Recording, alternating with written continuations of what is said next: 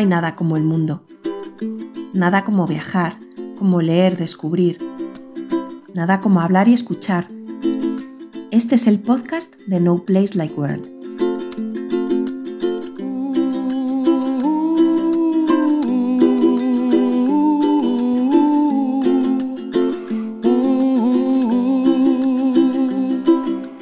Muy buenas gente, somos Esmeralda, David y Malder y os damos la bienvenida al penúltimo, de momento, capítulo de este podcast de No Place Like World. Sí, iba a ser el último. Me pasa que David no quiere irse de vacaciones y dejar de grabar, parece ser. a ver, este sí que va a ser el último, que cierre la primera temporada sobre camperización, sobre este tipo de dinámica de hacer dos partes en cada capítulo, ¿no? En cada episodio, de hablar de otro tema que no tenga nada que ver en la segunda parte, etc.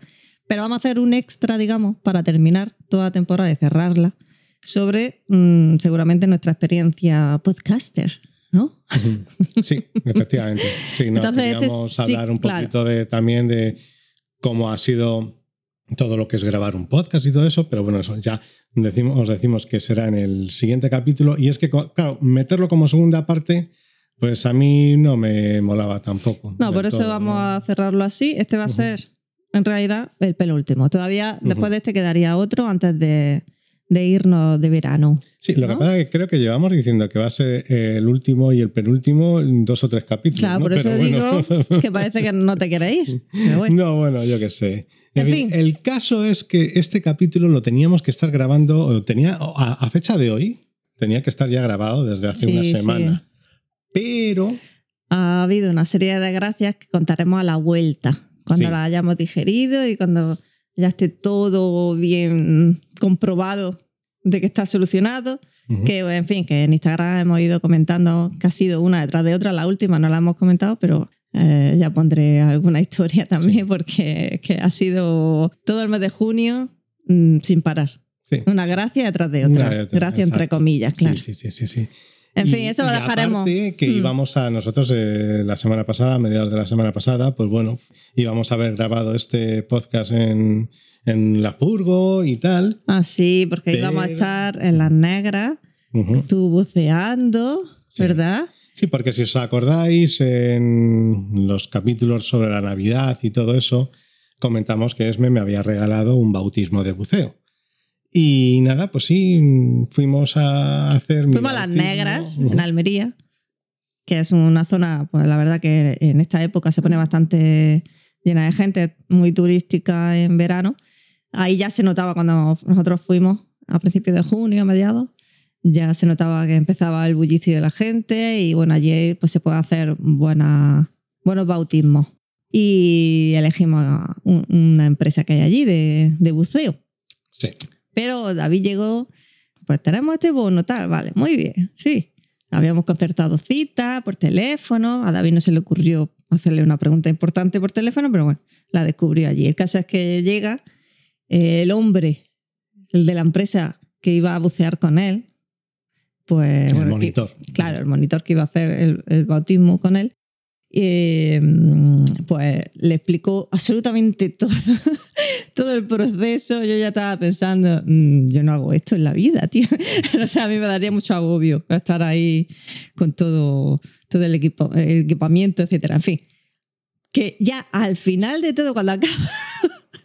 Cuando ha acabado el hombre, Sí, de- ya de- Las instrucciones ya eran. Cuando ya estás dentro del agua, dices Sí. poco a poco vas a ir- vamos Ya a ir hay bajando bajar. por una cuerda, no sé qué, no sé cuánto. Entonces hay que hacer una maniobra con la nariz para descom- ¿cómo era? descomprimir, Sí, no eh, sé lo llaman dice. ecualizar, ecualizar los oídos. Sí. Esto es pues que cuando Para la presión. vas, eh, Mm. vas según vas bajando, pues ya sabéis eh, que vais, mm, se va sintiendo más presión en los oídos y todo lo que es la presión del agua, todo lo que le ha pasado al submarino este que se ha hundido y todo eso, ¿no? Sí, pero que es algo muy normal cuando tú Mm. buceas Claro. o Mm. te tiras de cabeza, pero ya ves Mm. tú que son pocos metros los que tú ibas a hacer de bautismo, Sí. que como máximo decía él, como muchísimo, muchísimo, va a estar a 7 metros. Ujú, Como exactamente, mucho, y lo normal es 4 o así. Y él lo que nos estaba diciendo era eso, ¿no? Eh, Que, que claro, que esta eh, maniobra, maniobra. Maniobra. Maniobra, que es que se llama de baclava o algo así. No sé. Maniobra de baclava, o- no, no lo sé. Balaclava, yo qué sé, ¿no? Que por seguridad que hay es que por hacer seguridad, algo, ¿no? claro, que es para descomprimir, o sea, es- esa presión que tienes, pues tienes que descomprimir los oídos. Claro, yo hice lo que él me dijo, que es era sí, pinzarte la nariz y... aguantar la eh, respiración, No, pero empujar, o sea, como sí, si... con la boca cerrada, p- como soplar, boca cerrada, intentar soplar por la nariz, pero con la nariz tapada, ¿no? Entonces, pues claro, eso si lo hacéis, pues lo que suele haber es un plof eh, eh, Sí, dentro de los oídos, ¿no? A mí no me pasa. A ti no te pasa. Bueno, pues a mí me pasa, pero solo en uno de los oídos. Entonces, claro, yo es lo que le comenté. Dije, hostia, es claro, es que a mí me han operado de este oído y tal. No cual, solo del oído, del Mm. tímpano. Del Y no, claro- no- no del tímpano, o sea, era un, un- uno Bueno, de, sí, los, pero- de los eh, huesecillos estos Pero que era algo los- relacionado ahí con el sí. tímpano. Que es lo que dijo, hostia, ¿y eso por qué no lo has dicho? Digo, hombre, Porque yo fue hace muchos años. Me operé hace 10 años, ¿sabes? O sea, yo no he caído. Yo, claro, estaba más pendiente de la operación esta última de, de nariz que había tenido hace unos meses que de eso. Eso es que ni me acordé. Y claro, cuando. O sea, se quedó el tío.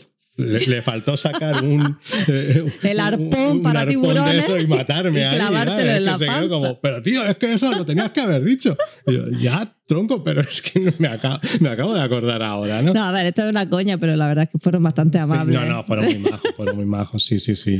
Pero sí que me- se quedó todo pillado como Claro. diciendo, pero, pero tío, que te he dado todo el sermón Estaba este. aquí, eh, te doy el sermón 20 minutos hablando aquí. Y ahora te acuerdas todo el puto sol con las oído. moscas comiéndonos, que nos estaban comiendo ahí las moscas que no lo, no lo podéis imaginar.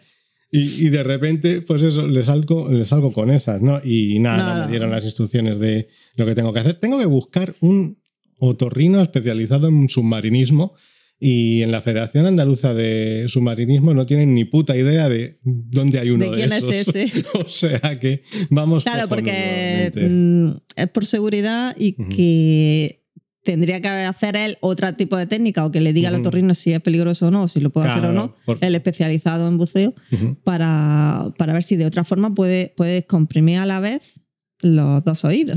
Claro, porque No es que si no, lo que te puede pasar es que en el que no descomprimes te puede estallar el tímpano. Mm. Entonces, pues claro, pues como que no. Tampoco voy a escuchar mucho mejor Tampoco si me está- sí. Va a estar peor de ese oído. Exactamente. ¿no? Pero es una putada, ¿no? Que una puta operación que me hice hace 10 años Sí. Que no funcionó y que encima ahora No. no oigo una mierda Mm. y que encima no me permite hacer estas cosas, ¿no? Pero bueno, que todo esto venía porque, bueno, claro, nosotros, una de las cosas también eh, que íbamos a grabar en la furgo era pues Sí. para no tener todo el puto ruido que hay al lado, alrededor, aquí en casa, que ya os hemos comentado en los últimos capítulos, que eh, en donde solemos grabar, en la habitación que solemos grabar, no podemos porque no tenemos ni ventilador, ni aire, ni nada. Entonces nos hemos tenido que venir al salón y el salón, pues claro, eh, ahora mismo, por ejemplo, está lleno de, por la calle, es una de las calles de donde vivimos con más eh, tráfico.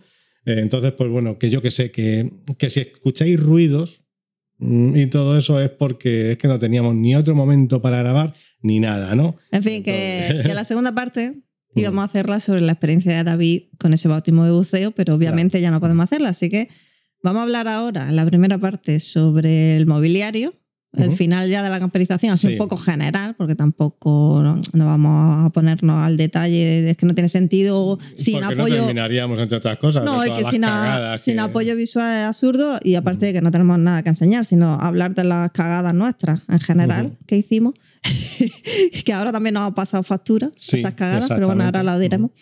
Y vamos a terminar la segunda parte con unas recomendaciones finales, así como para concluir todo esto de la camperización. Así que el capítulo entero va a ser sobre furgos, Ujú. realmente. Y eh, antes vamos a saludar a, a nuestros oyentes Eso, que tenemos nuevos oyentes. nuestros fieles oyentes. Eh, por una parte, Juan Fran, ¿no? Que Sí, que hace poco estuvimos los vimos en ellos, persona a, Juan Fran y a, y a Virginia Ujú. y a Otto.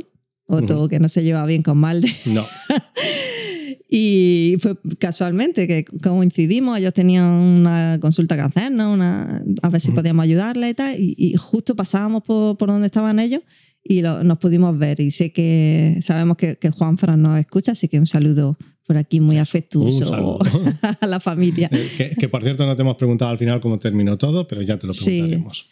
Y eh, bueno, no sé si, si César nos sigue escuchando o ya se ha ido. Bueno, como oyente con lo, con lo de liados un colega de David. No, no, no, no creo que me esté escuchando. Pero tenemos unos nuevos oyentes, Sí. ¿verdad?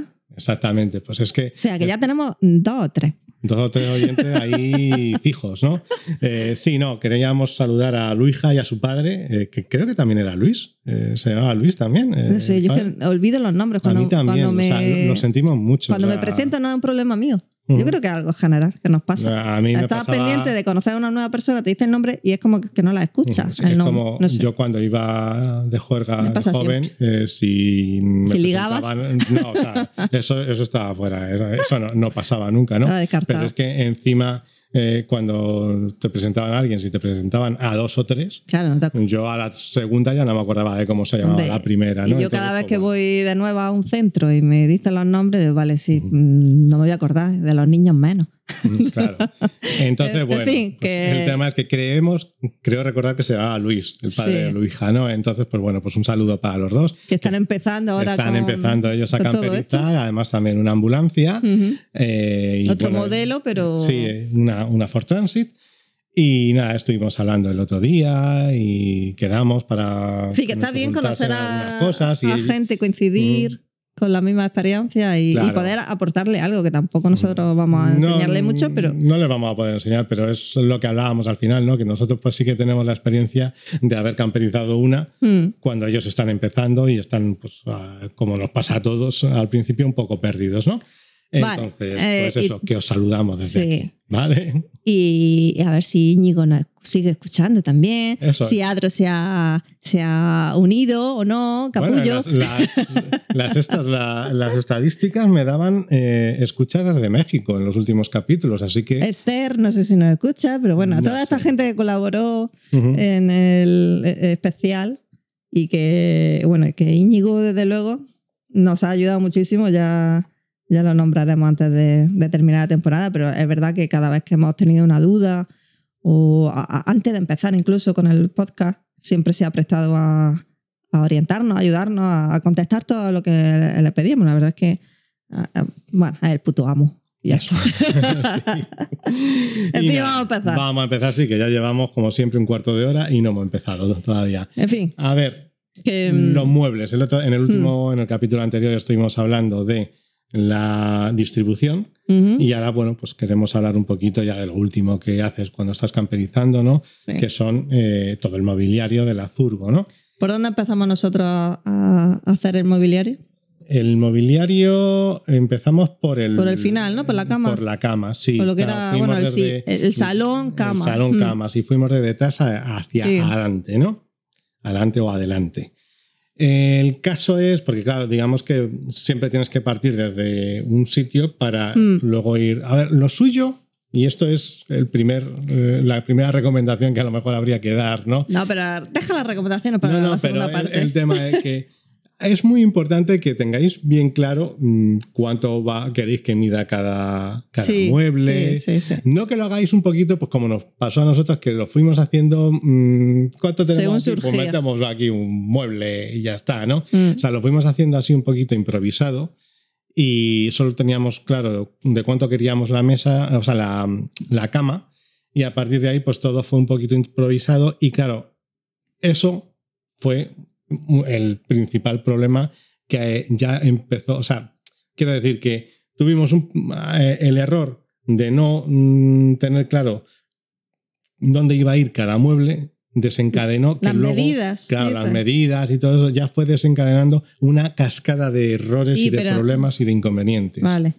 sé por dónde va, pero yo creo que Mm. el problema fue no hacerlo todo seguido desde atrás, un mueble pegado al otro, porque dejamos un hueco para el armario ese bueno, ficticio claro, sí, también. fantasma que sí. estamos acabando ahora. Ujú. Entonces, eso ha hecho que ahora no quede bien, encajarlo entre la cama y el baño. Entonces, Claro. sí que es importante empezar desde el principio o el final, o como consideráis, pero todo así seguido, un mueble detrás de otro.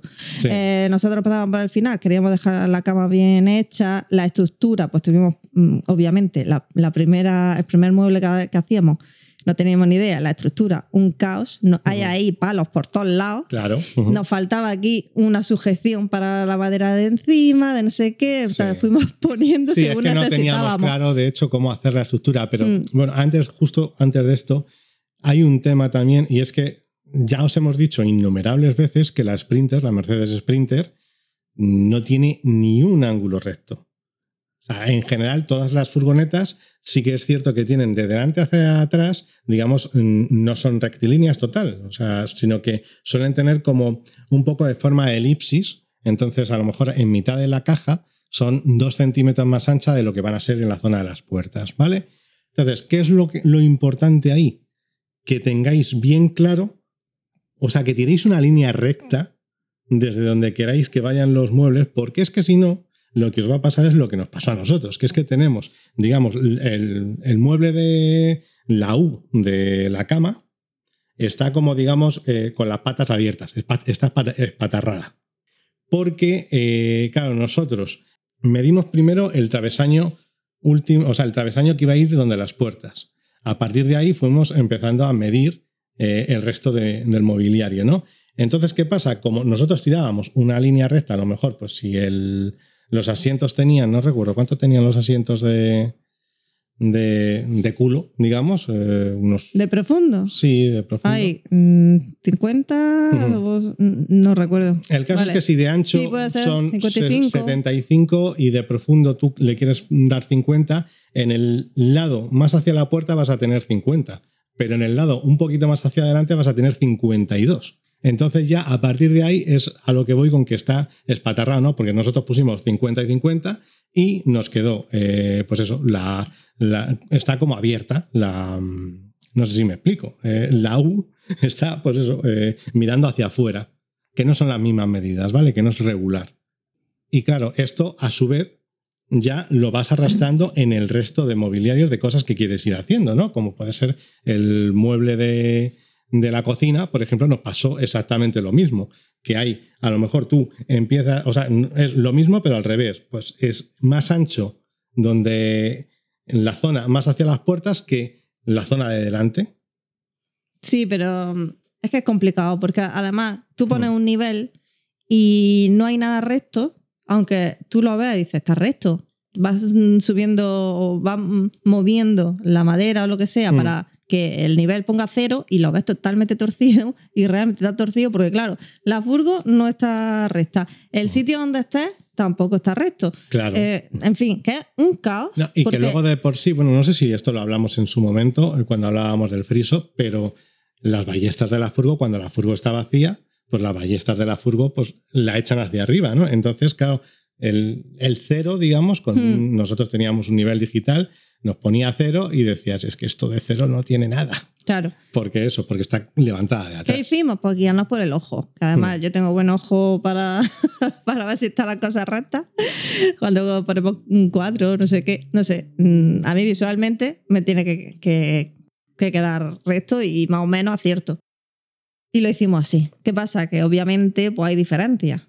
De, pero es que yo creo que esto le pasa a todo el mundo a la hora de hacer mobiliario. En una parte mide 58, en, la, en el otro extremo 57. ¿sabes?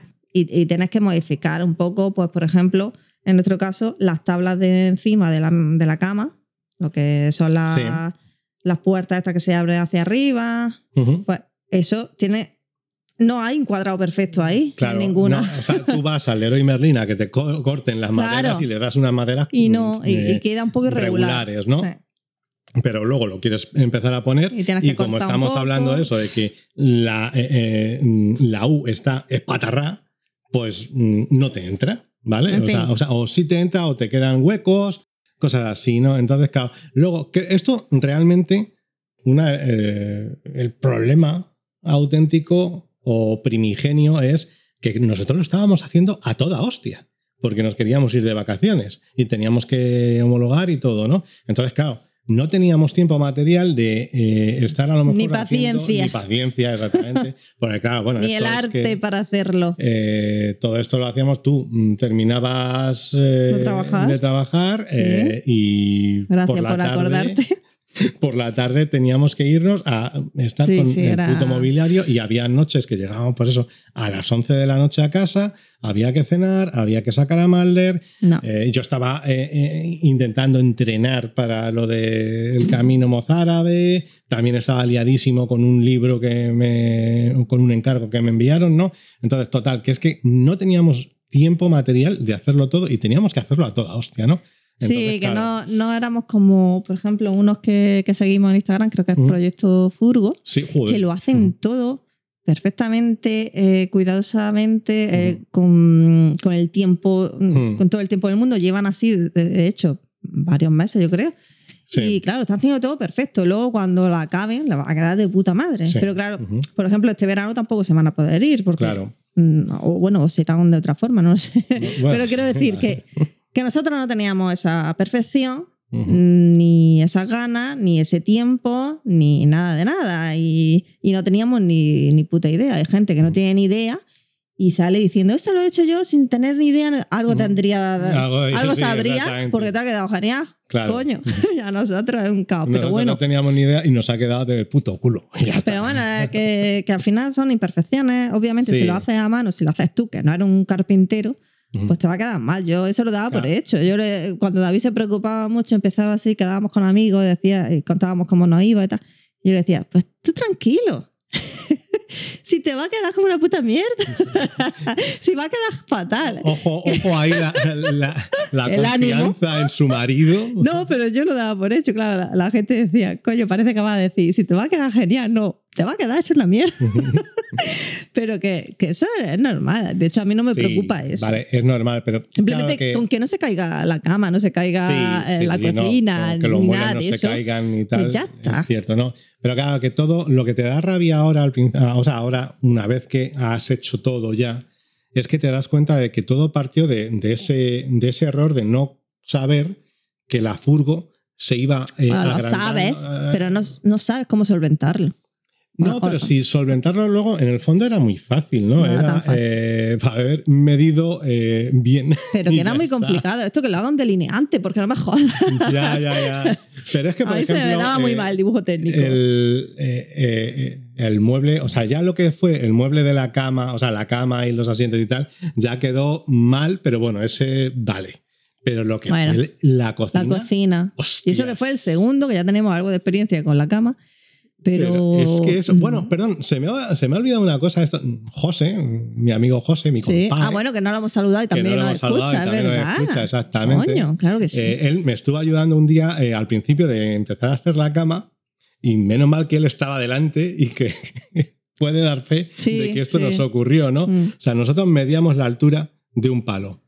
36,1. Yo Lo llegaba, cortaba. cortaba el palo, 36,1. Ponías, o sea, todos los palos a 36,1. Poníamos el palo encima y uno estaba más alto, otro más bajo. Sí. Y decías, tío, pero si los hemos. O sea, lo, lo volvíamos a coger, lo volvíamos a medir, todos 36,1. Y era como, ¿pero qué cojones está pasando aquí? Es que había Ya, algunos que no llegaban, otros que se pasaban, y decías, pero si es que mide todo lo mismo. La furgo es como un, un agujero negro de, Ujú. en vez de espacio-tiempo, eh, medidas, De las medidas, sí, sí. o medidas sea, diferentes. eh, No sé, en fin, No que sé. es complicado. Y yo volviendo yo lo a- veo muy difícil, ese, Ujú. ese tipo de, de cuestión de, de poder que quede todo el resto alineado y no sé qué, con todas las curvas de la furgo, con, en fin. Ujú. Que volviendo a- al tema de- del mueble de la cocina, que es que ya e, ese sí que fue un puto caos. O sea, Sí, de hecho. primero hay- también ah, porque sí. también es que lo hicimos, Sí. ese sí que fue porque fue también improvisado total. O sea, es que eh, ahí nosotros primero lo que hicimos fue el mueble de mm, el cajón para las bombonas de butano Sí. eh, y claro, y eso mm, no tuvimos en cuenta luego que encima de ese cajón Iba al fregadero. iba el fregadero. ¿no? Medimos la profundidad del fregadero, que como es muy hondo, queda muy bajo. Entonces no hay apenas hueco ahí que aprovechar entre el, el bajo Claro. del fregadero y las bombonas, y encima de las bombonas. Y ese hueco sí que está desaprovechado, pero es que es imposible. Entre los tubos del agua, tal. Pero eh, que aparte también ya el propio cajón de las, eh, Bombonas. de las bombonas te obligaba a sacar el mueble Mm, sí. hacia afuera, Sí. ¿vale? ¿Y qué pasa? Que el resto de la mesa, o sea, habíamos con- contado con que la mesa, eh, la encimera, que mesa no, la encimera, iba a ser, nosotros habíamos comprado una encimera de 50 centímetros. Sí. Bueno, no era una encimera, era una madera que un tablero. De que profundo, quieres decir. 50, exactamente. Claro. Entonces, ¿qué pasa? Que en 50 centímetros no nos entraba el mueble de Sí, abajo. donde estaba la no- bombona. No, Mm. está- no nos entraba la bombona, no nos cabía, ¿no? Abrías la puerta de la bombona, del armario de las bombonas, y te daba contra el suelo del propio mueble, por ejemplo, también, ¿no? Entonces hubo que ir haciendo una serie de cosas y partimos otra vez de lo mismo, que es que el extremo del mueble estaba en diagonal, no estaba recto, es que estaba en diagonal. O sea, diagonal me refiero a mm, en esos. Ahí A tuvimos ver, que un, poner poco, un poco de 60 diferencia. centímetros. tampoco. Claro, eran un centímetro y medio Sí, desde sí. la parte de atrás hacia la parte de delante. Pero claro, es que eso ya te hace que Te todo condiciona lo demás. no vaya regular, ¿no? Claro. y además que al tener que hacer más profunda esa parte de la cocina, donde iba el fregadero, porque el fregadero también era grande, sí. eh, por la bombona de Claro, butano y que no estaba luego el, el- y que el estaba la, el paso de rueda y un- Mm, detrás, entonces Claro. tenías que echarlo más hacia adelante lo de la bombona, tal. Pues hace que se coma parte del pasillo que nosotros queríamos dejar más despejado, pero bueno, Mm. tuvimos que acercarlo al pasillo. Como enfrente iba un mueble, pues bueno, quedó más o menos mm, bien. Pero a continuación de la cocina, lo que es los fuegos, mm, que ya te acerca a la corredera, ya es la parte de la corredera, enfrente está el cuarto de baño. Entonces, si lo hacía a la misma distancia, al mismo grosor de profundo, mm.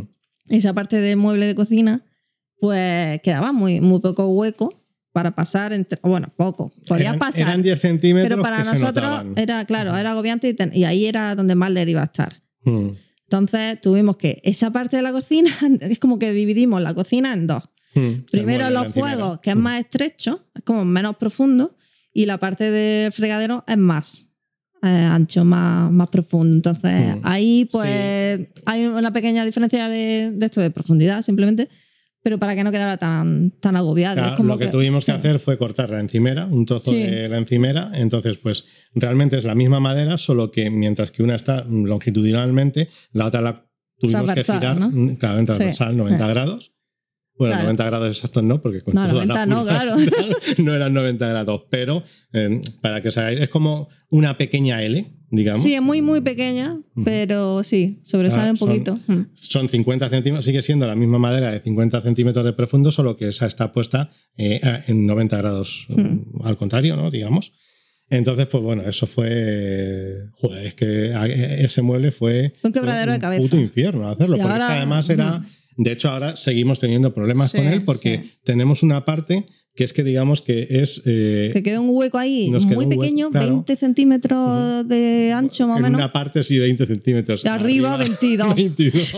Así. Y en el fondo eh, tienes Eh, 23 en un lado y 21 en Sí, otro. no, no, no, 20 no, 40, 40, de fondo 44. Sí, no, no, pero digo eh, Oh. que, que- que el fondo, o sea, lo que tienes que te mide en una parte 20 y en la otra 21, en la parte de detrás, te Ah, mide bueno, eso. 23 y Sí, 21. sí, ya. es que En fin, que ahí es lo que nos ha quedado por hacer, que no sabemos muy bien cómo, cómo queríamos hacer ahí un, el típico mueble de estos que se sacan pero- así, tipo, ¿cómo se llama? Em, tipo especiero de estos que salen, Sí. ¿vale?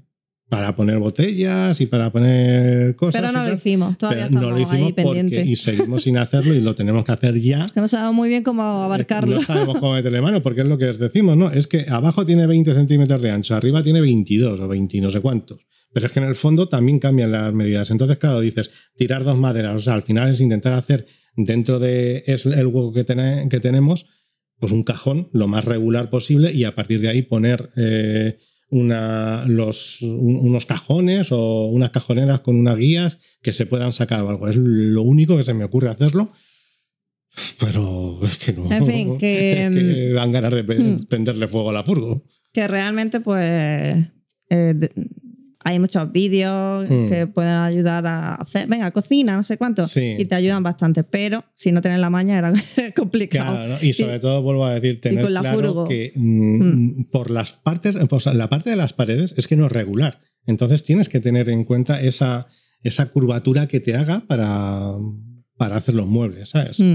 Eso lo decían muy bien ya a posteriori, lo vimos a posteriori, Manel y y Maeva. Sí, Viajando nuestra vida, ¿no? Viajando nuestra vida, exactamente. Que ellos sí que lo comentaban en uno de sus vídeos, ¿no? Mm. Decían, es que esto, aunque parezca que, es re- que es Sí, recta, no dice, Mm. y ellos tienen una, una Ducato. O tenían en, en- Que es más en recta aquel la momento caja. una Ducato, que sí que es más recta, pero es lo que decían, ¿no? Es que hay, en un momento dado, hay dos centímetros, en- dos centímetros más ancha que en el resto de la furgo, ¿no? Entonces, pues bueno, eso hay que tener en cuenta. Vale, ¿y qué material utilizamos? A ver. Material. Para la utiliza- estructura de todos Ujú. los muebles. Claro, nosotros eran- intentamos hacer una estructura sí, con. recubierta. Ujú. ¿Cómo se llama? Con Con los listones. ¿no? listones de samba. Vale. Sí, o- a- a- ¿cuán- cuán- ¿qué medida era? ¿30 por 30 o cosas así? es que pusimos, dependiendo, utilizamos tres, tres utilizamos varias, diferentes. Sí, sí. 20 por 20. No, espera, 20 por 30, 30. No, espérate. 20 por 30 puede ser. 20 por 30, Ujú. 30 por 30 y 30 por 50, sí, creo que fueron. sí.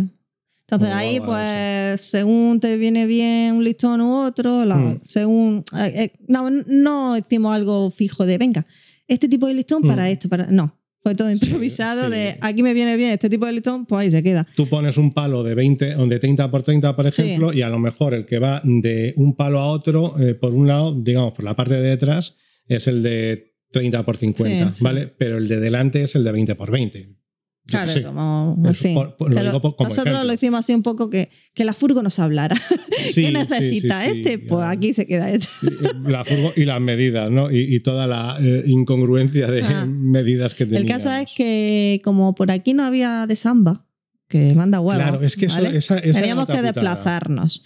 Entonces, eh, sí que conseguimos bastante samba cuando empezamos la camperización, que, que teníamos más cerca. Claro, yo cuando estaba en Madrid, pues iba al ¿no? Bricomar sí. de, Mm. de esto de Leganés y mm, ahí tenía todo lo que quería. Pero Mm. aquí es que. es que claro, que ir- hicimos la camperización por lo menos en dos zonas diferentes. Y cuando mm, fuimos haciendo un mueble, otro tal, como no lo hicimos todo en un mes, ni en dos, No. ni, ni en tres, pues hubo un momento en que nos faltaba eh, lo que eran listones Claro. y no teníamos a mano y claro, no te va a dar la paliza. Aparte de que la furgo no estaba homologada, ya no tenía Claro. ni TV ni nada, Meterte en la carretera era una, era una Dijimos, movida. bueno, y, y claro, en el coche no cabían los, los listones tan largos, pues muchas veces tiramos, mm, hicimos uso de mm, y compramos listones de normal, al ¿no? De pino o de comprar qué. listones de estos de los normales que tienes en el Leroy Merlin, que no hay uno que esté recto. ¿Pero O sea, que están son? rectos como pollas, como ¿De se suele pino? decir. Esos son de abeto, creo. Abeto, vale. Ujú.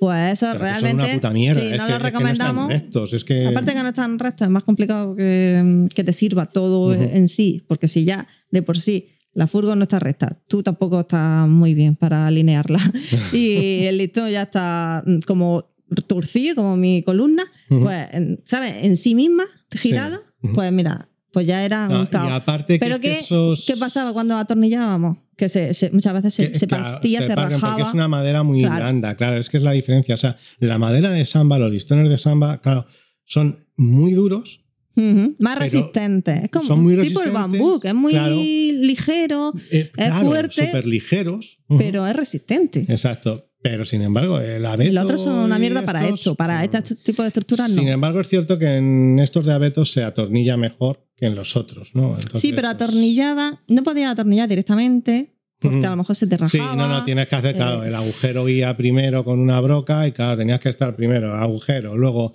eh, No era- avellanar, que mm. yo no tenía unas brocas con avellanador, era- tenía era que poner otra y luego Claro, yo mientras ahí sujetando. aquí.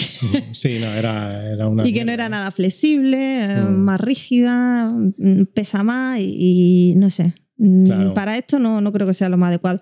Y de puertas, de la base de la cama, etcétera, etcétera, cogimos lo- el contrachapado, ¿no? Sí, con chapado normal y corriente ese del que tienes. en De uno y medio, de uno o uno de y medio dos. y de uno. ¿De dos No, de dos no tenemos. Ah, de ¿no? dos no, tenemos. Vale. no, porque no hay, de hecho, creo. O sea, Ah, no, ¿no? no que no Sí, haya. sí. En el Leroy Merlin creo que no hay, Ah, bueno. quiero decir.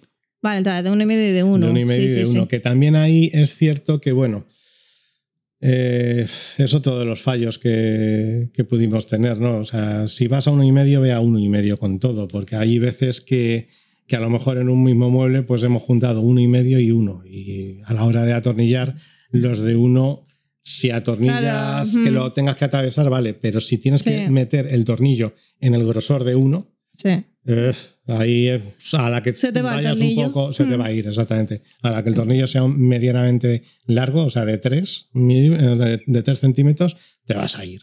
En fin, y poco más, ¿no? Eh, Bueno, luego estaría el baño, que el baño... Sí, pero como ya hablamos en- eh, sobre el baño claro, concretamente, sobre el revestimiento que pusimos Bueno, y eh, tal. nos quedan los altillos también. Nosotros, claro, mm, a- en los altillos hay tantas veces- formas de hacerlo como Hmm. te puedas imaginar, ¿no? Normalmente lo que nosotros vimos que suele hacer la gente es hacer la estructura. Por ejemplo, Javier Ordieres Sí, lo hacía hace así. toda la estructura fuera Claro. mm, Y esto y la tornilla por un- como con- por una zona que se Maleta pueda- y viaje también lo hacen Sí, igual. la tornilla al techo y a la pared, ¿no? Como- Claro, ¿qué es lo que pasa? Que tú tienes que hacer la estructura fuera, teniendo en cuenta todas esas curvaturas Sí, que luego va a llevarse la furgo Ah. y tal, ¿no? Eh, y tiene que haber una persona sujetando esa estructura y otra atornillando.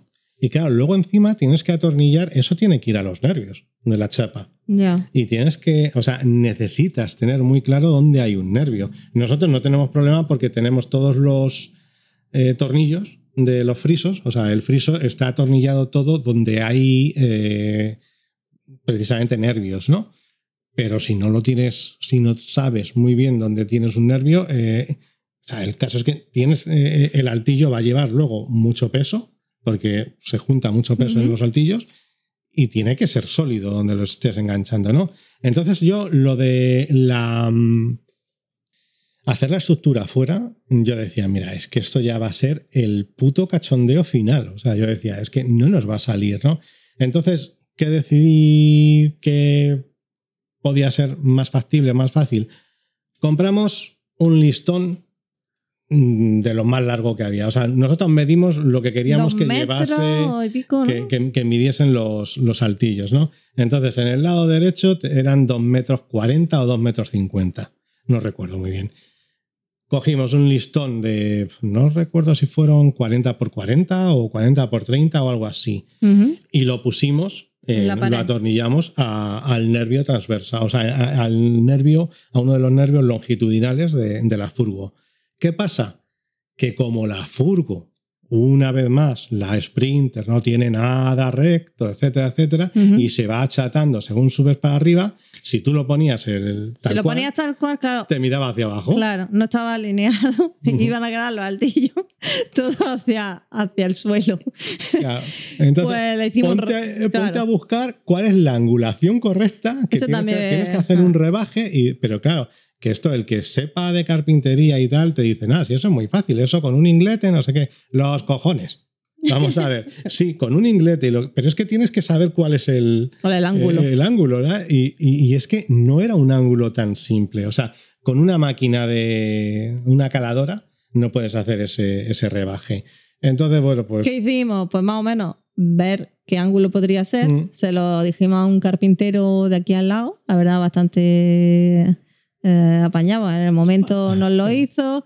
mm, Fuimos a probarlo a la furgo. Pues mira, queda todavía un poco, tenés que hacerle más rebaja aquí. Pues bueno, pues se hace tal. Y así estuvimos hasta que más o menos lo vimos recto. Sí, sí, sí, para que Eh, todo la- el altillo quedase la era madera poner- encima. pon- Mm. superponer el altillo y, y poner encima una madera Para ver si quedaba más con o una menos. mano ahí así para ver si quedaba más o menos recto y Eso sí, bueno, al final, al final así se pudo hacer. Aún así no, ¿no? no están rectos, seguro. No, pero, no están rectos, mm, pero da luego- el pego. No están rectos. Mira, eh, eh, los del lado izquierdo, por ejemplo, lo que me pasó es que, claro, tampoco sabíamos del todo, eh, no sé por qué, nos equivocamos con la medida de, de lo que el iba techo. hacia el techo, ¿no? Entonces pusimos esos listones, listón los atornillamos y Ese tal. listón es de base claro. sobre el que va la madera del altillo. Claro, ¿vale? exactamente, ¿no? Eh, eh, Este, el, el que nos hizo este, el que nos ayudó este hombre, Que van a las un paredes, soporte, a los ¿vale? laterales. Encima ponemos, pusimos un contrachapado igual, larguísimo, Sí, de uno y medio. eh, de uno y medio. Y de ahí Y pues, techo. pusimos a donde sabíamos que había nervio, sí. pusimos listones eh, atornillados desde el abajo techo. en el techo. ¿Qué Sí. pasa? Que en el techo teníamos otro, otro, otro como el que habíamos puesto eh, de soporte abajo del altillo, pues teníamos otro puesto igual. Y ese lo que habíamos hecho era atornillar, a- dejar hechos unos tornillos previamente para atornillar a ese los listones, ¿vale? Luego todo eso se atornillaba, se atornillaba al techo, a los nervios del techo, y se cogían, se hacían coincidir los listones con el contrachapado de uno y medio, la base de contrachapado, y desde abajo se, se, se Mm. atornillaba. ¿no? Además, Entonces, esos es listones L, tenían que coincidir con lo que era la puerta del Ujú. altillo, porque Sí. es donde mm, sirve de, de base de puerta. Quiero decir, hace como un poco de, de marco. La puerta está por encima de esos listones. Entonces, ahí sí que tuvimos que hacerlo bien calculado, donde iba cada listón puesto a- al otro listón grande que iba en el techo. En fin, que Claro. es complicado de, de decir, pero que es complicado si queréis verlo, Ah, eh, ir a Instagram y ya está. ¿no? Mirad en Pero- historia. A ver, que- En he podido hacer bastante lío, pero bueno, hay que tener en cuenta que hay dos listones de soporte, que es uno en el lateral y otro en el techo, ¿no? Y ahí va atornillado, pues en el del lateral va atornillado la base de los altillos y en el del techo los listones que van a bajar y que se van a desde abajo con, con el soporte.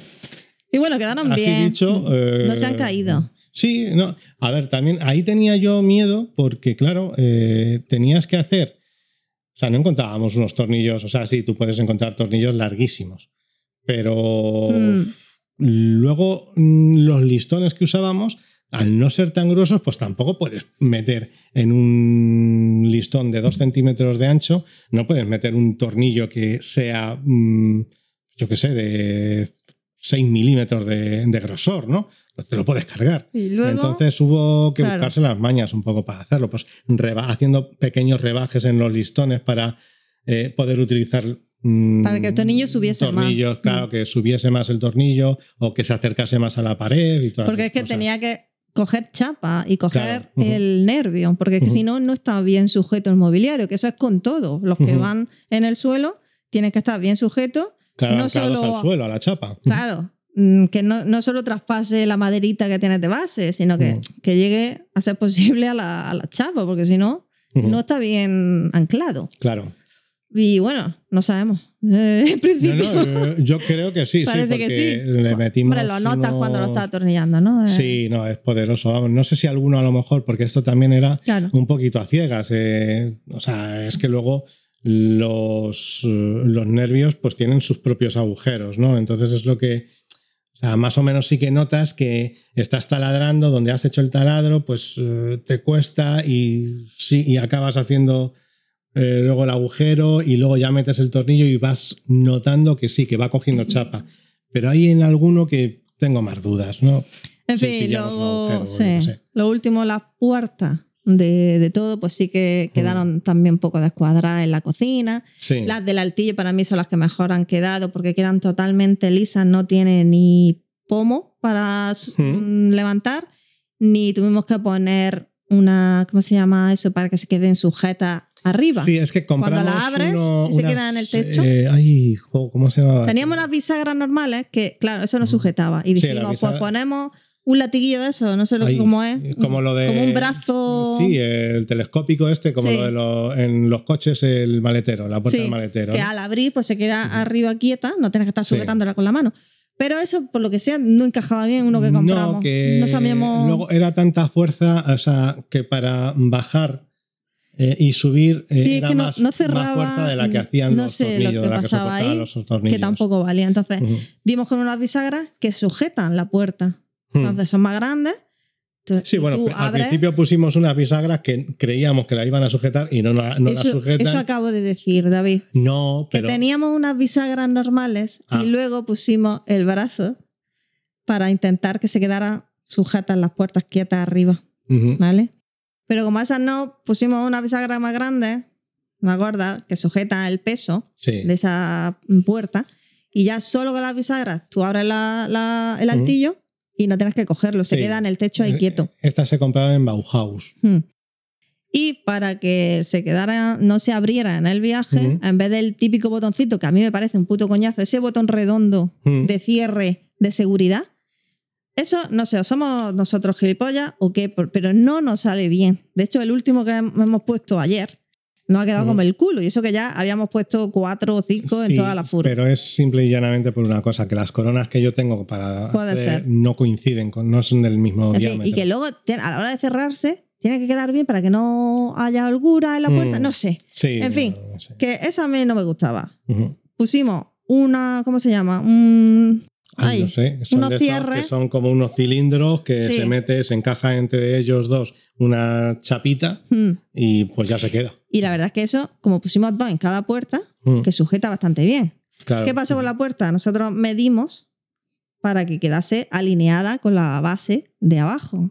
Pero con la bisagra y tal, no podíamos ponerlo tan arriba como pensábamos la Mm. puerta. Tuvimos que bajarla. Y eso hizo que todas las puertas sobresalgan de la Sí, base de abajo. exacto. Entonces, tú puedes abrir desde abajo, tirando de esa Claro. parte de madera que queda eh, más baja Mm. que la base Sí, del lo que altillo. Sí.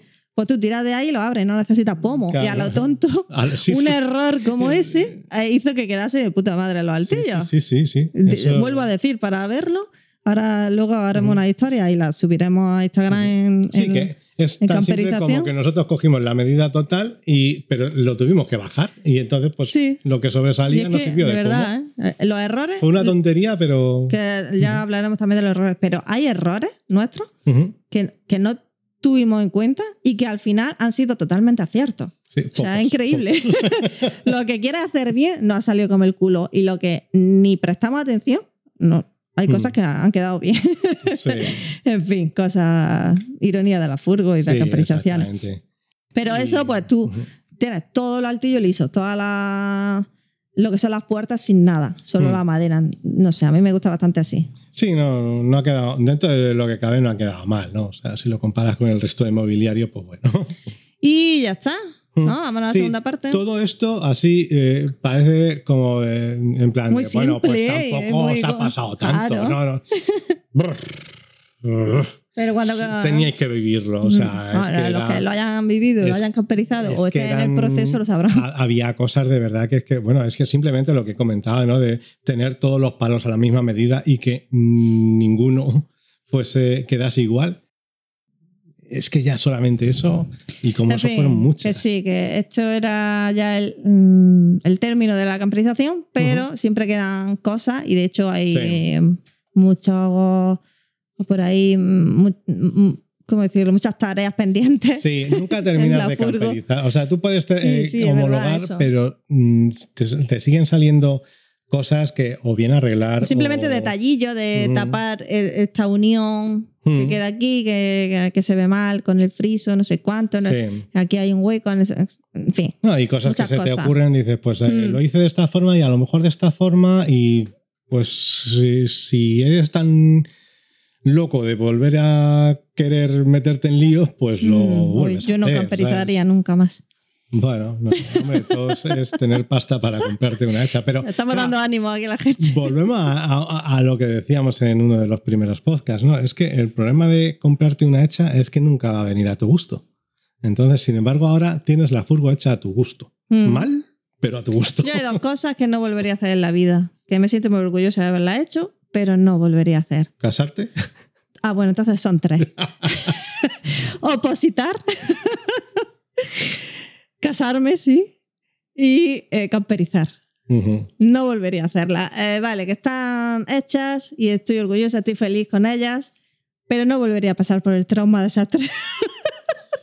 No sé, yo debo de ser más soca porque yo sí que es cierto que volvería a camperizar, eh, pero claro, pues ya intentaría, ahora ya el sueño es un poquito, pues eso, co- coger un camión de matutano, una Mercedes Sprinter de estas de matutano, A los Eh, estos cómplices sí, duales. a los cómplices duales, pero el de matutano, no el Nissan que tienen ellos, el, o Ah, sea, el, no, perdona, el de el- el Mercedes, la Mercedes Sprinter de ese Ah, tipo, que es que esas pues te vienen con el Sí. te vienen con sus dos eh, asientos y tienes la puerta que te viene ya Ah. carrozada y todo, ¿sabes? Entonces, para acceder atrás. a y la es mucho caja. mejor, ¿no? Y ahí sí que todo sería Todo recto. recto, ¿no? Sí. Qué, qué- qué Que- que- maravilla, todo recto. O sea, ahí, ahí ya sería, no tendríamos excusa para hacerlo mal. Nos saldría mal igual, ¿no? Pero ya no tendríamos excusa.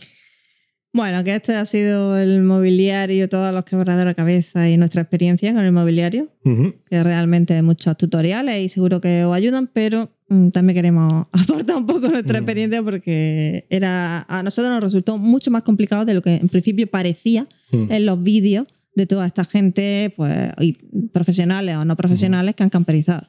Se supone que es la parte más divertida y puede que sí que lo sea, Más divertida pero divertida no es la palabra. No, pero mm, puede más satisfactoria porque ves el Mm. final de la camperización. Claro. Dices, hostia, ya Mm. solo me queda esto y, y puedo hacer uso. De hecho, Mm. coño, ya tengo la cama, pues me puedo ir si quiero, sin Mm. homologar. O homologo solo la cama y esto Sí, y me voy. Y ya luego haré el resto. Como Sí, nosotros, porque- nosotros el baño no lo hicimos. No, del todo. exactamente. Nosotros homologamos para irnos con lo mínimo que se podía. Para aprovechar el verano, porque es que si no. Sí, no, y es que Mm. después de todo la que llevábamos, si no nos tanto hubiésemos esfuerzo, podido ir. claro, tanto esfuerzo debe tener una recompensa, yo Sí. creo. Entonces, eh, si tengo que dejarme la furgo a medias, pero me puedo ir con lo hecho de vacaciones un mes. Lo pues que mira, hablamos en su momento, oye, que sí, que homologar dos veces es gastarte dos veces Sí, la pasta, pero lo has disfrutado. estás disfrutando. Tío. a- Para Así mí que- eso tiene más valor que el Mm. dinero. Así que Exacto. nada, mm, que nos cuenten la- las experiencias cagadas, eh, cosas varias de la gente que está camperizando o va a camperizar o ha camperizado en su momento. Y si pueden aportar algo, pues mejor, mira. Y, Y que- si no, es, no, no has camperizado, pero has intentado hacer algún tipo de mueble, balda en tu casa y te ha pasado todo lo mismo que a nosotros, pues también nos lo puedes contar. Y que vayan a, a Instagram, a noplace.lightwork y que pueden ver. No tenemos mucho de camperización, la verdad. Tenemos Sí, una historia. Como para ponerte a grabar. una historia destacada sobre algunas cosas que hemos subido de camperización, pero el- lo cierto es que como estábamos muy pendientes de, de hacer todo esto Mm. medianamente mal, porque no, Sí. no medianamente bien, sino porque mal, ¿no? como nos ha salido, pues encima tenés que grabar, en fin, que tenemos pocas historias, pero sí que ahora, pues, por ejemplo, lo del altillo Mm. y tal, pues sí que lo iremos subiendo, algunas cosillas, o lo del mueble en la cocina que hemos tenido que modificar, ahora diremos Mm. por qué. O bueno, no, lo diremos a la vuelta, ¿no? Lo diremos, Venga, sí, sí. exactamente. Eh, bueno, en Instagram ya lo pondremos de adelanto. En fin, que ahí hay más, más información visual que podéis, que podéis bichear un poco para, para complementar este rollo que soltamos. Ujú. Y vámonos a la segunda parte a dar unas recomendaciones finales ya Ajá. de todo. Y, y ya está. Venga. Vámonos.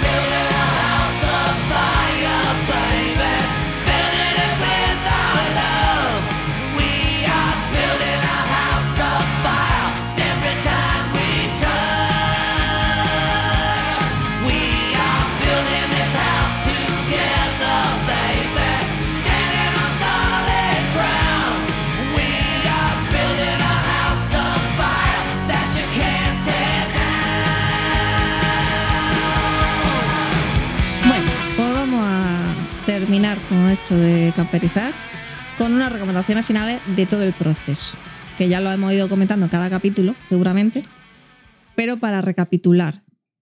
Por ejemplo, antes de, de comprar, que era David lo que teníamos que haber hecho que no hicimos. Em, a, a- habernoslo pensado dos veces. Bueno, sí, meditarlo bien, valorar, comparar todas las ofertas, Sí. El tema de la ambulancia es una buena opción por lo económico que sale, pero puede que esté más el, el motor más dañado, eh, que haya más imperfecciones, no sé, aunque realmente el uso que le dé pues, una persona en particular puede que sea también incluso peor, ¿no? Sí, sí, No sí, sabes nunca. no, es que eh, estamos en lo de siempre, ¿no? Eh, bueno, o sea, a ver, que lo que tienen que hacer es ir a un mecánico. Exacto, ahí quería ¿vale? yo llegar. Primero Pero- que el mecánico visite esa furgo. Si, si no- Mm. vosotros no entendéis de mecánica o de estado de vehículo en general, ir con alguien que Ujú. sí que entienda. Que sí que aunque entienda. os haga perder la compra el hecho de tener que esperar, buscar, Ujú. gastaros el dinero en un mecánico y puede que cuando lleguéis, ah, es que ya está vendida la furgo. Pero yo creo que vale la pena porque si no Ujú. puede pasarte como a nosotros. Sí, que, que- las prisas no son buenas. Claro. Que f- nosotros teníamos que haber, con, simple y llanamente, con que alguien nos hubiese dicho que el embrague no estaba bien, Hmm. a lo mejor o no nos habíamos comprado la furgo O ya le o dice, habíamos oye, pensado O me la arregla o me rebaja, ¿no? claro. No te lo iba a rebajar, pero No, ya, bueno, ya. yo qué sé. ¿Viste lo viste cómo se portó, no? Pero que sí que te, le podías haber dicho a él que te arreglase el embrague, eh, aunque lo tuvieses que pagar tú, y a lo mejor no habíamos tenido la, la avería que tuvimos de motor, ¿no? Entonces, pues son Mm. cosas que sí, ¿no? Que, que merece la pena eh, no hacer lo que hicimos nosotros, que es que estábamos tan obsesionados con comprar una furgoneta que es que coño, Sí, es que me sí. mandaron el 31 de di- diciembre Y a las 5 12 la de la teníamos. tarde el, el este, Sí. el- todos los modelos que eran, y el 5 ya teníamos pagada Sí, eh, la, la, señal entrada. de una, sí. ¿no? Y había pasado el día 1 y un fin de semana Claro. entre medias. La ansia, La ansia, sí, eh, las ansias y las prisas no son buenas en, en todo esto. Y la ansia.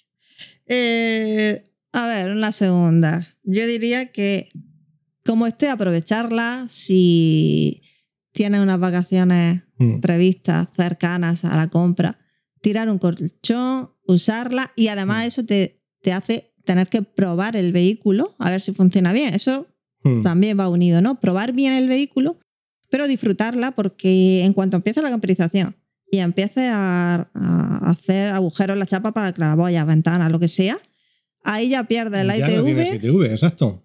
no está homologada y no vas a poder legalmente moverte con ella. Entonces, y además que la camperización la tienes que prever como Sí. mínimo un mes si eres Ujú. muy rápido, muy manita y como verde por dentro que lo hicieron creo que en 28 Ujú. días sin descansar Sí, todo el puto yo no sé día, cómo tal. lo hicieron, de verdad, Ya. pero fueron capaces, sí. Y bueno, no tienen baño, no tienen cosas así Mm. más complicadas, pero que tienes que saber que mm, obviamente van a pasar varias semanas, meses, Es un proceso sin poder usarla, sin poder Sí, disfrutarla. Entonces, si quieres, em, ya que la tienes, aprovecharla antes, tiene que ser antes de que empiece la camperización.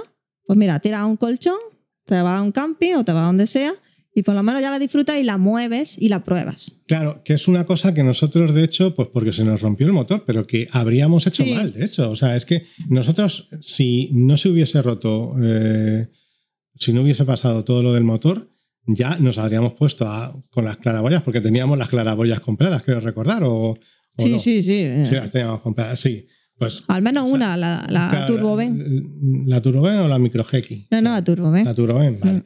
Pues si os acordáis, pues lo que tuvimos que hacer, que la llevamos a que nos quitasen todos los cables de lo que era eh, la parte de la ambulancia y todo eso, y fue a la vuelta mm, cuando se nos rompió. Bueno, a la vuelta unos días después porque nos habíamos quedado sin claxon. Pero bueno, Sin bocina.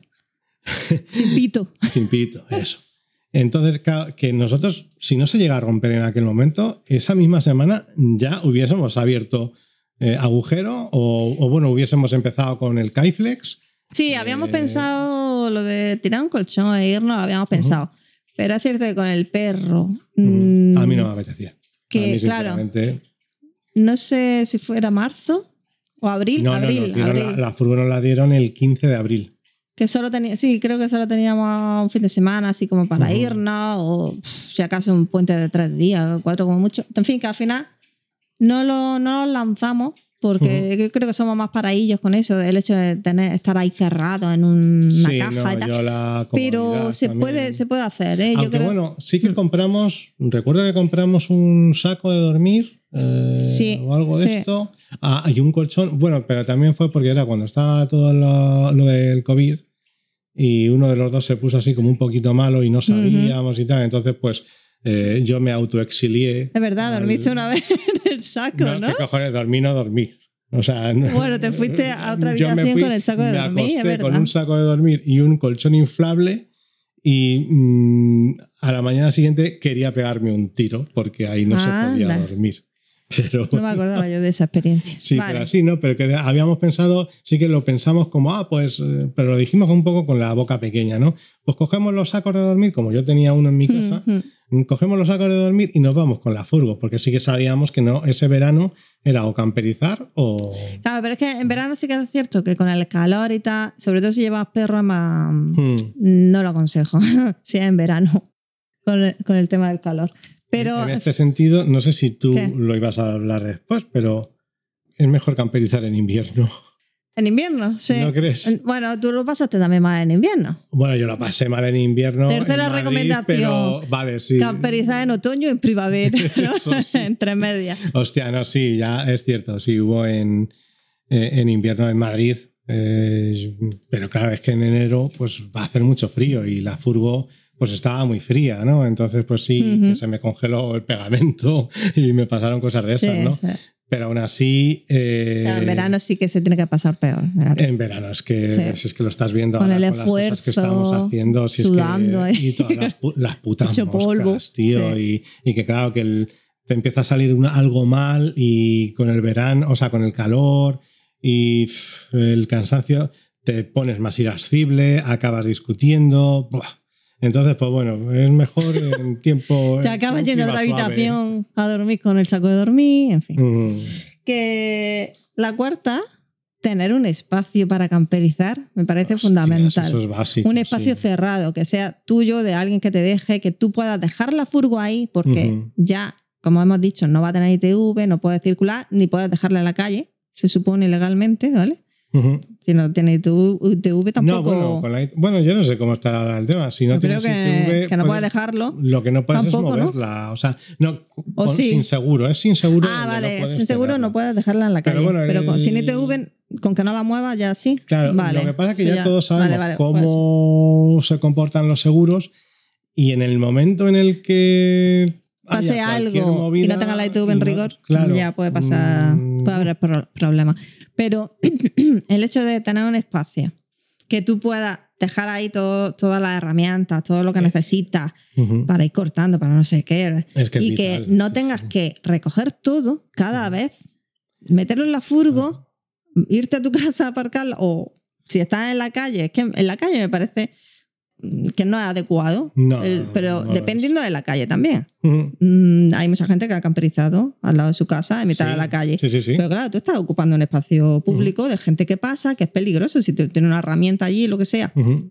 Luego te pueden llamar la atención, puede venir la policía, puede Sí, no sé puede qué. venir la policía y te puede decir Que se quejen los vecinos. Y tienen toda la razón del mundo. Sí, o sea, Entonces, nosotros nos íbamos a un espacio, pues, por ejemplo, allí donde estábamos en Berja, nos íbamos a un cementerio. Sí, sí, sí, sí. eh, o sea, Al lado del al cementerio cementerio que- de Beninar. Que ni nos molestaba a nosotros, ni nosotros Ujú. les molestábamos a ellos, los pobres. O sea, hubo una vez que vino un hombre a, A poner a flores, poner porque era el que flores. estaba. No, pero es que era el que cuidaba aquello o algo Sí, así, porque era un cementerio eh. antiguo Sí, claro, es que Beninar era el Ah. pueblo donde, que está debajo del que quedó pantano. inundado en el Claro, pantano. Cuando se sí. hizo el pantano, entonces eso era lo único que queda del pueblo, el Sí, cementerio. sí, que estaba más alto. sí. Ujú.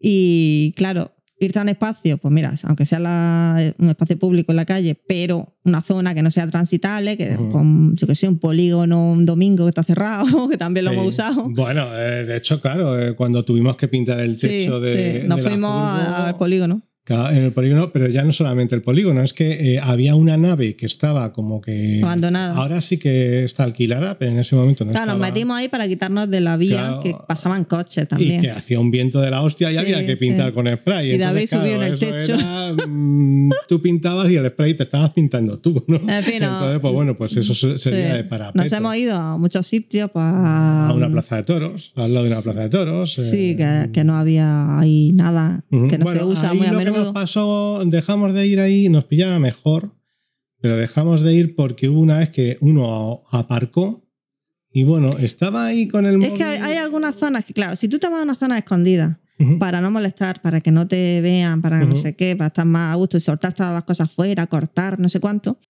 con seguridad y luego recogiendo toda la mugre Sí, que echas, lo por supuesto, ¿no? Pero eso significa que también va a ir gente un poco Claro, eh, más a ese tipo de sospechosa, sitios no va a ir eh, alguien a leer. Mm, ¿vale? ni familia a pasar el día. Exacto. Ahí pues hemos ido a sitios que, yo qué sé, Yo- incluso había trapicheo. Había eh, Sí. un sitio donde nos hemos ido, fue gente a hacer trompos ahí, con, como Sí, se diga, sí, con, sí, con el coche. Mira, Hostia, ese el que Oh. vino a decir, oye, que no llaméis Que a la no policía, asustéis, que no a llaméis, sí. a grabar un vídeo de sí. ¿tú te crees? El niño, además que era un menor, grabándole a él, Ujú. haciendo ahí el chorra con el coche. Mira, cosas, barbaridades que hemos visto, Sí.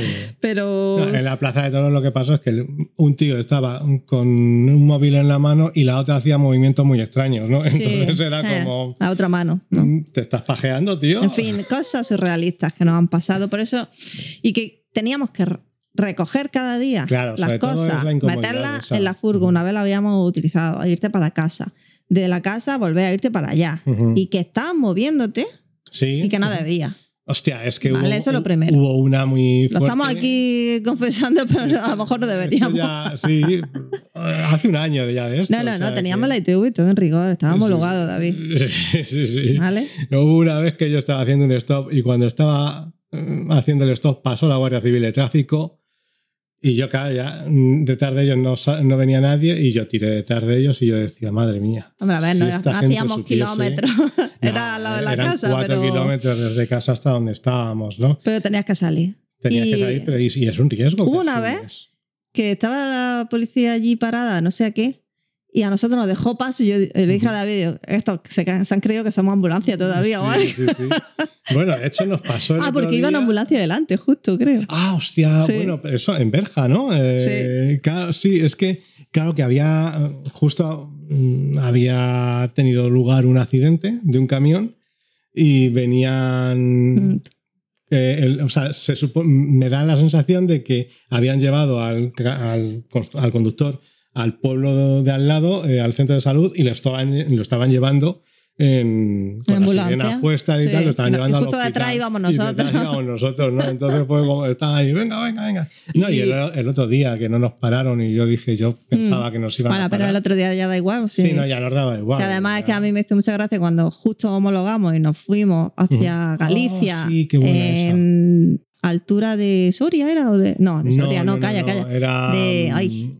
Valencia era. no de Era. Pues, donde la urraca donde la urraca eh, ahí, eh, Zamora. Zamora Zamora, Ay, coño, Zamora. era por Zamora ya saliendo creo de Zamora y nos paró un guardia civil que la- llevaba yo la furgo y claro, yo muy gustosamente dando los papeles, toma, está todo Toma, homologado, ¿qué más todo en regla. Y el hombre así, es que era, era el típico que no sabía cómo Sí, multarte. es el típico que va que me buscando miraba, ¿no te parece al carnet? Bueno, pues soy yo. Ya sé que padezco una etarra en el carnet de conducir, pero soy yo. Y, y claro, era, ahí ya no- nos pararon y eran muy satisfactorios. Toma los papeles Sí, de homologación sí, sí. que los homologamos antes de ayer. Sí, claro, es que esto eh, eh, estaba en la ITV sacada de dos días antes. Sí. o sea, en fin, que mm, un sitio. sí, ¿Un es- sitio? es- de verdad esto es, es básico. Muy importante. Si podéis, ¿Un sitio eh, fijo? La, la comodidad que ganáis, el- sobre todo por eso, por el, y el tiempo, que, ganas, ganas, sí. por no tener que estar todos los días metiendo y sacando cosas, recogiendo y sacando cosas. Claro, nosotros nos poníamos a sacar, cuando llegábamos al sitio, empezábamos a, sa- a sacar cajas. Y claro, ahí ya, te- ya, vale, son cinco minutos, pero son cinco minutos que estás perdiendo en montar todo el tenderete. Y a Mm. la vuelta es que te pones a recoger y como poco te vas a tirar un cuarto de hora. Vale, ¿alguna Entonces- más antes de empezar a camperizar? ¿O qué? Mm, te ocurre? Así ahora a, a bote pronto no se me ocurre, que no lo hagan. Bueno, pues la quinta yo diría, pues elegir bien la distribución, pero hacer incluso planos. Hmm, Quien sí. sepa, quien quiera, quien tenga tiempo y quien se le dé bien y todo el rollo. Y no le El desquicie. AutoCAD, el SketchUp, cualquier. Sí, pero mm, con las medidas, con lo que hemos dicho antes de que nosotros no hicimos. Sí. Una medida, pues mira, para hacer esta estructura vamos a poner aquí una base, aquí otra, ponemos la madera esta encima, tal. ¿Qué- ¿Cuántos palos necesitamos? ¿De qué medida? No sé qué. Hmm. Y aunque eso no trabajera, pero luego te quita muchos quebradores de cabeza. Yo es lo que sí, porque claro, es que nosotros es lo que hemos dicho antes, que nos pusimos con los palos ahí un poco improvisado todo y, y al final, Sí. pues, ¿qué quieres que te diga? No, no, no sé, es que eh, incluso hacerte con cartones, intentar hacerte modelos de los muebles, eh, cosas Sí, así, sí, ¿no? bueno. Eso, Ya eso depende sería- de. Claro, eso ya es para ir para la nota, exactamente. Sí, eso es pues, mm, los de proyecto Furgo, ¿no? Sí, si quieres total, tener ¿eh? una Furgo de, Sí, sí, sí. de concurso, pues sí, Mm. claro, lo haces así. Y, y es que te va a quedar mucho mejor Claro. también. Entonces, pues, En fin, la sexta recomendación, yo diría, en cuanto a chapa. Bueno, ver bien todo el tema de óxido y limpiarlos bien en ese momento, antes de empezar por dentro. Mm. sí. Y tapar todos los huecos que Ah. haya para que no te entren invasores o ocupas o habitantes externos Sí. donde estés. Tapar bien, porque nosotros teníamos un hueco justo debajo del asiento del copiloto. Y bueno, ya. Voy, a, voy a intentar explicarlo. ¿vale? Venga. A ver, los chasis de las Mercedes Sprinter creo que se hacen en, en Vitoria, pero en, en Vitoria se fabrican tanto para Europa como para el Reino Unido. Entonces, ¿qué pasa? Que dependiendo de si es para el Reino Unido o Europa, el volante va a un lado o al otro. Y de la misma manera, el depósito de combustible va a ir, eh, o sea, el depósito de combustible está en el centro, ¿vale? Pero desde donde echas tú la gasolina va a ir a un lado o al otro. O sea, en, en- en Europa está a la izquierda y en el Reino Unido está a la derecha. Reino Entonces, Unido no Europa. mm, no es la comunidad europea. Ah, no es la Unión Europea, Vale, sí. pero es Europa. Ya, bueno, pero, pero entiéndeme, o sea, yo me estoy refiriendo a los que conducimos bien y los desgraciados estos que no saben por dónde van. ¿Vale? Bueno, hay más, ya, hay más países que van por la Ya, izquierda de- pero- de, lo que no pensado. La Mercedes Sprinter que se fabrica en Vitoria no va para Ya, ya. Japón. Claro que el, el- Vale, el tema es por qué voy. teníamos nosotros. Claro. que- que Entonces, el agujero ese a lo que va, Sí, a lo que sí. voy es a que eh, donde iría eh, la toma del depósito de combustible si la furgoneta hubiese estado en el Reino Unido es eh, a la- en el donde el, eh, el lado derecho. en el lado derecho, donde ahora es copiloto. Entonces, pues sería claro, el piloto. ¿no? Ahí abajo, mm, mm, eh, esto va desde la bocana del- de la toma de combustible, pues va una tubería hasta el depósito. Pues eso eh, está el hueco. Eh, en las Mercedes eh, europeas está el hueco, queda el hueco este sin tapar. Nosotros lo teníamos sin tapar y es que eso te conecta con el pilar B, creo que es, eh, el de la puerta de... eh, el pilar de, la de las puertas, ¿vale? Entonces, claro, tú desde ahí tienes un agujero que un ratoncillo o una Claro. mosca o lo que sea empieza a meterse Hormiga, y, tiene acceso a toda la puta furgo ya, Mm. ¿vale? Nosotros no sabemos qué se nos metió, pero algo, algo se coló. Bueno, Así que, y lo hemos todo. cerrado ahora, Sí. un año después de haber No, camperizado. luego también es cierto que, por ejemplo, cuando haces la, el paso de la butaca de doble a Sí, un solo asiento, sí. pues eh, te quedan una serie de tornillos Ujú, al mm, aire ahí, ahí. al, al aire, Sí. ¿no? Pues esos agujeros también Vacíos. Sí. conviene taparlos, ya sea con el Kyflex o con un poco de silicona Vale. y todos los agujeros que veáis en el suelo en general. conviene taparlo y los que hagáis vosotros para el- la calefacción, eh, para el agua, los depósitos, todo eso, también pues le pasáis Claro. un poco de silicona y lo selláis. Y así pues intentáis que nos entre de todo porque es que recuerdo, no sé qué día fue eh, o no sé dónde fue eh, en vacaciones, o sea, el verano pasado, que teníamos como 13 moscas o 14 moscas dentro de... Ah, bueno, Y hostia, es que nos tuvimos que, antes de poder dormir, tuvimos que empezar a matarlas. pobrecilla. Sí. Que por culo. En fin, la séptima, yo diría echar protección anticarcoma hasta en los tornillos. ¿Vale? Uf. Por- Porque eh, nosotros pues somos así tontos del culo, no, sé. No, es que- del culo. Fue prisa, es. Esto fue por la ya, prisa. pero esto que llega y dice, pues echaremos en las maderas Claro.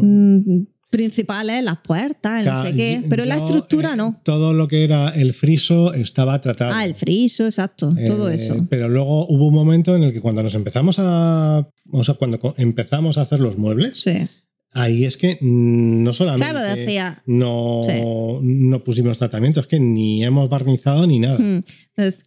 Nosotros, pues eso, como lo hicimos de forma improvisada, según nos hablaba la furgo, las dimensiones, lo que nos pedía, pues aquí necesitamos un listón de esta medida. Venga, córtalo, David. ta.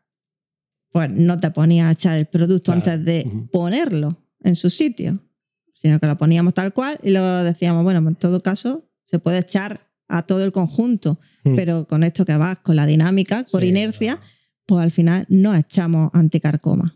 Sí, nada, dice. Y ya eso es un problema, ya, ¿eh? Pues cuando volvamos de vacaciones, desmontamos todas las, quitamos todas las tapas y ya lo empezamos a hacer. Y cuando vuelves de Es un vacaciones, problema cuando en la tienes... dinámica del día a día Sí. y no lo haces. como te entre, como viniera en la madera ya algún Mm. Claro. bicho. Eh, Que esa es otra es cosa. una claro, movida luego. eh, vamos a ver, es que el problema que cuando tú vas a un centro de bricolaje, como decían en Bricomanía, eh, ya sea Leroy Merlin, ya sea Bricomart. Bauhaus, Bricomart, ahí mm, ellos reciben la madera eh, por camiones. Mm. ¿Vale? Tal cual, ¿no? eh, claro, ellos no le van a hacer nada.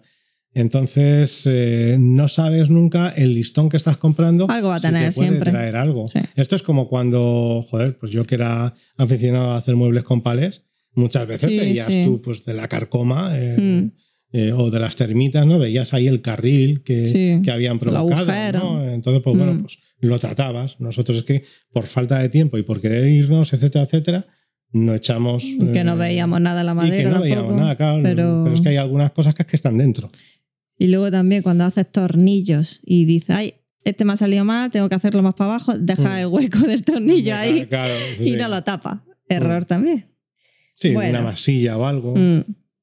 La octava yo diría eh, hacer un mobiliario no muy cerrado, no muy fijo a los electrodomésticos, por ejemplo, que Mm. tenga, sino que pueda ser adaptable. Porque, por ejemplo, se te rompe la nevera o, se te- o tienes que cambiar el fregadero o no sé qué. Sí. Y es una movida como haya hecho, por ejemplo, debajo del fregadero, que nosotros no lo hemos hecho porque no sabemos cómo aprovechar ese hueco, pero justo debajo del fregadero hace, eh, llega el mueble y luego tienes que poner otro fregadero que es más profundo y ya no te cabe. Tienes que.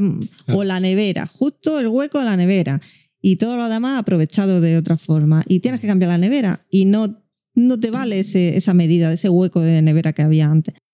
Que puedas prever que va a pasar cosas a, los, al a los electrodomésticos o al mobiliario en sí y que tienes que cambiar cosas, seguro. Y que aparte, por ejemplo, en el tema de la nevera, eh, si tienes muy poco margen, eh, la nevera es algo que se calienta bastante Hmm. y Sí. puede dar, o sea, que se calienta, va- vas a tener mucho calor. Entonces, si, si no dejas eh, hueco para que circule que ventile, aire, sí, y poner eh, te va a ventiladores, funcionar peor. rejillas. poner rejillas y tal. Mm. Lo que pasa, bueno, luego esto mm, estamos en lo de siempre, tío. O sea, te pones a buscar unos ventiladores para eh, que mm, corra el aire. Circule el aire, circule el aire, sí, por la, por la nevera, por los huecos de la nevera y te cobran 40 o 50 euros por Un ventilador de juguete, ventiladores tío. de juguete. Y dices, vete a la mierda, tío. Sí. Pero es que, o sea, vas a una cualquier marca de camper, eh, lo más barato que he visto yo son ventiladores de Carvest, de la marca Carvest, que te cuestan 15 euros. Y es un motorcillo Mm. con un plástico de mierda. Claro, que esa es otra. El tema de comprar todos los objetos, todo mobiliario, todo no sé qué, de camper. Pero el hecho de ser de camper te cuesta como Sí, 10 veces Tienes más. que pagar el impuesto camper. Eso, eso es una barbaridad, tío. Pero bueno. Sí, sí. No, por eso yo, por ejemplo, eh, sobre todo en el tema de, de sanitarios, eh, que la gente ponga cosas de casa. O sea, sí, al final, incluso el plato. el plato, si tienes que poner un plato de porcelana, mm, vale, te va a pesar 50 kilos, pues los quitas de otro lado, tío. O, sea, O bueno, de otro material que ahora hay más sí, opciones. hay, hay resinas, todo eso, pero pon algo de casa, eh, porque vas a ganar sobre todo en, eh, en compatibilidad de cosas, de, de componentes, ¿sabes? Sí, y de precio. Y de precio. más asequible. Y bueno, yo la última que diría es que si tienes opción de guardarlo la furgo en un garaje, que lo hagas, porque Mm. a mí esto de tenerla en la calle no me gusta y hemos tenido varios percances por tenerla en la calle. Que Sí. ya lo contaremos a la vuelta, todas Sí, las la desgracias de, estas. de vacaciones hemos y tenido. tal, ya cuando empiece la Porque segunda vamos- temporada. Claro, vamos a esperarnos por, por saber si nos queda alguna desgracia Claro, más, ¿no? es, que, es que Y llevamos ya las, una carrerilla, no, no, las en las o contamos sea, todas juntas. Llevamos una carrerilla en, los en el último mes que Sí, dices, hostia, sí, sí. bueno, Pero bueno, eso eh, ya, ya lo en diremos. los eh, dos meses, vamos a poner dos Déjalo, meses porque déjalo. empezó hace dos que meses. ahora pero estamos en modo huevos, ¿eh? vacaciones y no queremos pensar que ya hemos tenido un, un mes de, de track. Y a eso yo creo que un espacio de estos que guardan camiones, autocaravanas, Ujú. cosas así, que, que es cierto que sale caro al año. Y nosotros lo que pasa es que no tenemos aquí opción que esté cerca algo donde guardar. O un garaje grande donde entre. Yo no la dejaría en Sí, la calle. Lo que pasa es que ya sabéis que los garajes de los pisos, pues en- de altura, Claro, ese- no suelen pasar de dos metros, Mm. dos metros diez. Y si es, ya no solo por altura, hay muchos garajes luego a la hora de maniobrar, de Sí, claro. curvar, no Ujú. sé cuánto, es que es imposible. Es complicado, pero mm, vamos, nosotros no lo descartamos, al menos yo no descarto que, que encontremos algún sitio. Si alguien sabe, Ujú. por la zona de Granada o Almería, Hombre, yo, yo siempre digo también que al final eh, lo bueno de tenerla en la calle es que si tienes acceso a ella, está cerca de casa. claro si la necesitas en un momento, rápido. Para hacer cualquier Mm. cosa y sobre todo, pues oye, que se te rompe el coche tienes sí, las sí, las eso sí. malas, ¿no? Sí.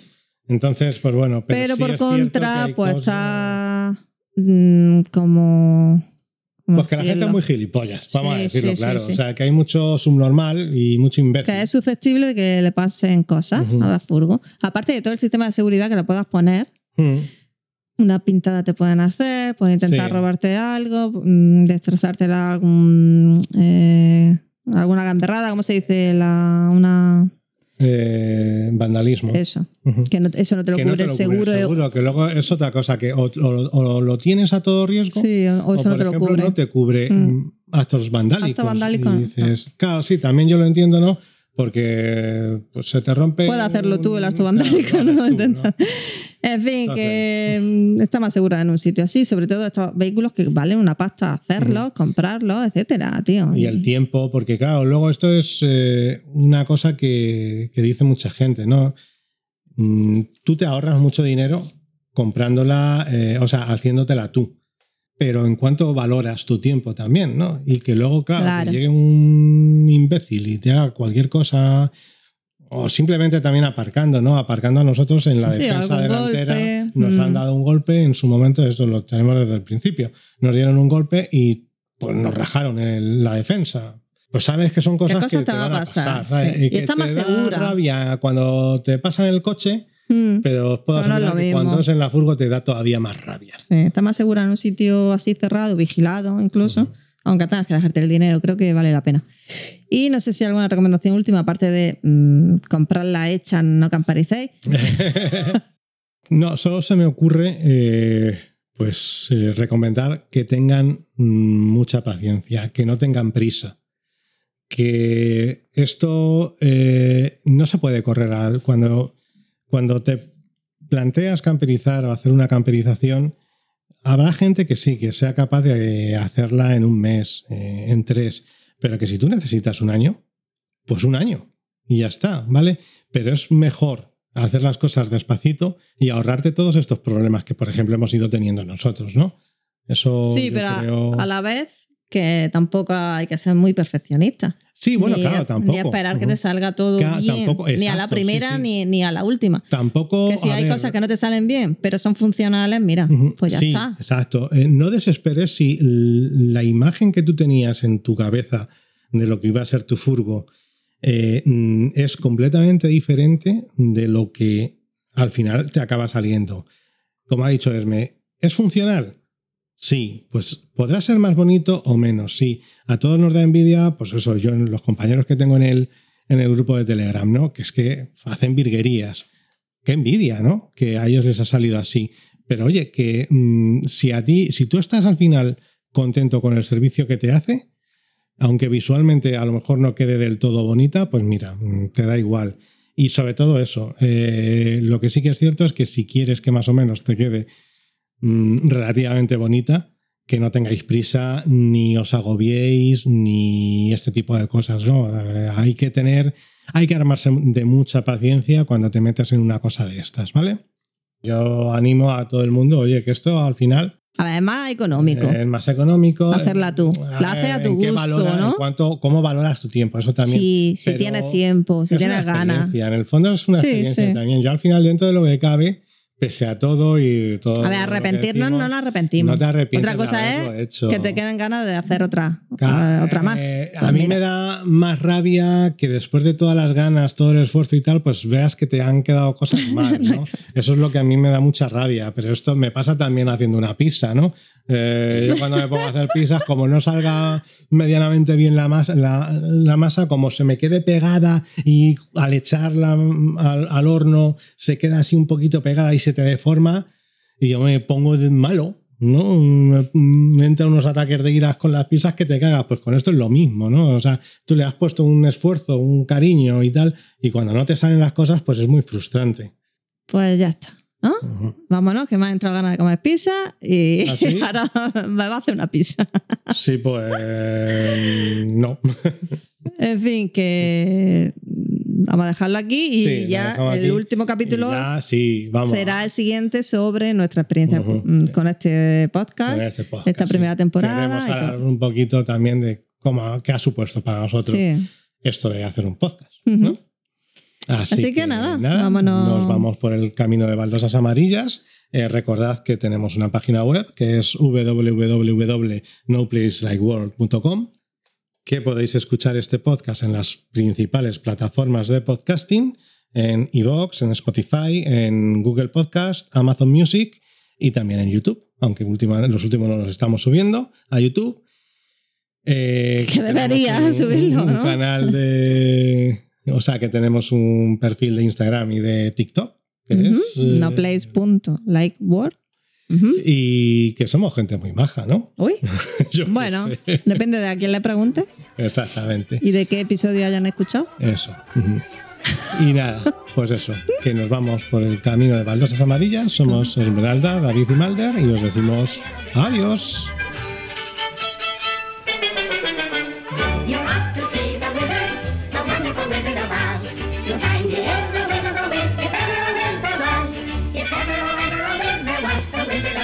one because, because, because, because, because, because, because the wonderful things he does.